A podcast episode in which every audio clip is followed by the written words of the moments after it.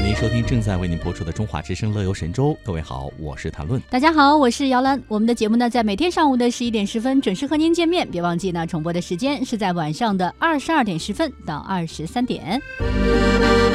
今日呢，第一财经商业数据中心联合阿里飞猪发布了。二零一八国民旅游消费趋势洞察报告。哎，这报告显示呢，年轻游客对一地多刷的这样一个兴趣更高，他们更愿意深度体验旅行目的地。哦，年轻的九零后对于玩透的追比追求啊，比八零后更为强烈。没错哈。那通过多次的游玩呢，可以更加深度的来探索喜爱的目的地，比如说。出境游的游客当中，百分之八十的受访者表示去过港澳台、新马泰、日韩这些常规的目的地。那其中，香港、日本、韩国这三个旅游目的地的重游率最高。在三年间，半数以上的游客去往这些常规的出境旅游目的地都达到了两次以上。嗯，除了出境游之外，哈，九零后的一个研究生傅若锦。他呢去过两次哪里呢？青海，就是内地的青海，他去了两回。哎，我一直想去，但一直都没去上，各种原因吧。我觉得这个青海是一定要去，一定要去有朋友去拍了照片啊，哎，真的太美，太美了。因为呢，对于傅若锦来说，那个青海是有魔力的地方。嗯，他说我第一次去青海是在二零一四年。那窗外哇蓝哇蓝的 天空啊，东北的吧？开玩笑了啊，就是很蓝，那个天特别蓝，有成片的油菜花，路边的牦牛。他说这个青藏高原的壮美、辽阔、圣洁，太让人感动了。而且整个高原上的景象看起来是很纯粹的，所以内心是深受震撼。在随后的一个月里呢，他说我把自己当成青海人了，嗯，听当地人讲他们的生活，品尝当地的美食，还要学当地的方言。那第二次去青海呢，他是住了一个多月，在高原上你会觉得，嗯，人的内心是平静安详的，更适合思考和学习。嗯，这两次到青海，每一次都会有别样的体悟啊。他说我对青海的文化有了更深刻的认识。哎呀，实在是难以忘记藏族姑娘腼腆的笑容。希望能够和藏藏族的小伙再讨论一下哪个手串更好看。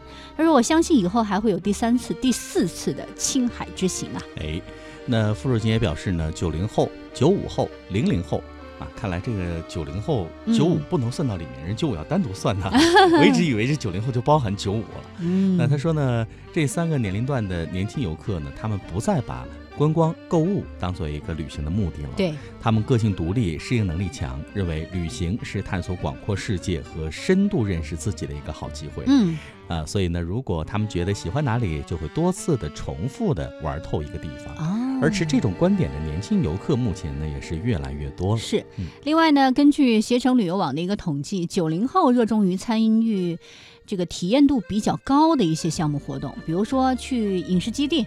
啊，进行飞行的体验呢，或者是呃去拍摄的体验呢，或者到飞行基地体验一下这个滑翔机啊、热气球啊。很多的一些九零后呢，他们不在乎游玩的景点是多少，他们的旅行的关键词是开心、好玩、有趣、有格调、走心，最重要的就是创新哈。哎，没错。而当传统的观光游没有办法满足这些年轻游客的需求的时候，体验当地的生活，所以就渐渐成为他们的一个旅行的目标了。他们往往会在旅行当中结交新的朋友。那自由撰稿人念小怡，他呢喜欢深度游。嗯，他说呢，我喜欢去台湾旅游，有的玩，有的吃，有的看。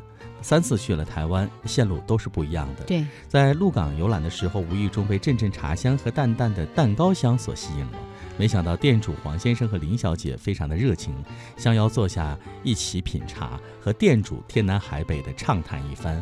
相识即是缘分，我因为一盏茶躲避了正午的烈日，更结识了新朋友。真好啊！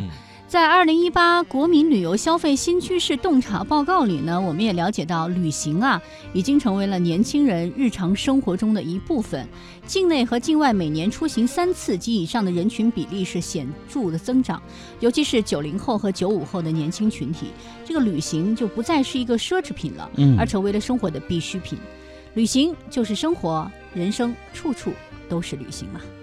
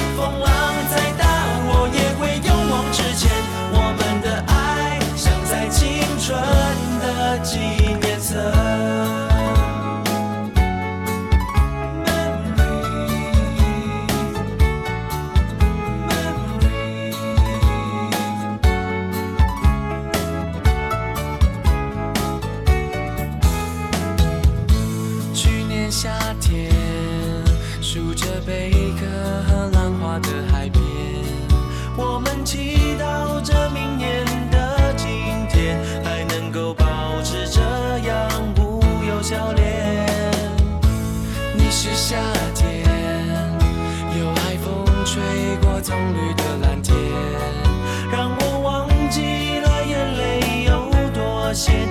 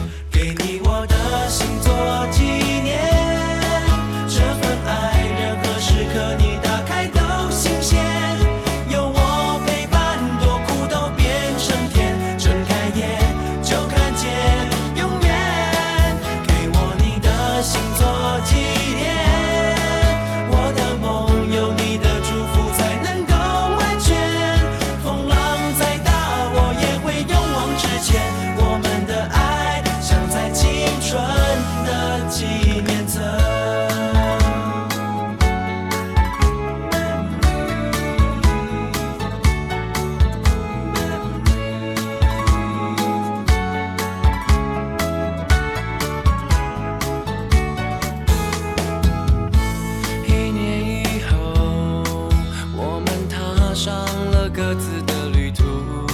虽然经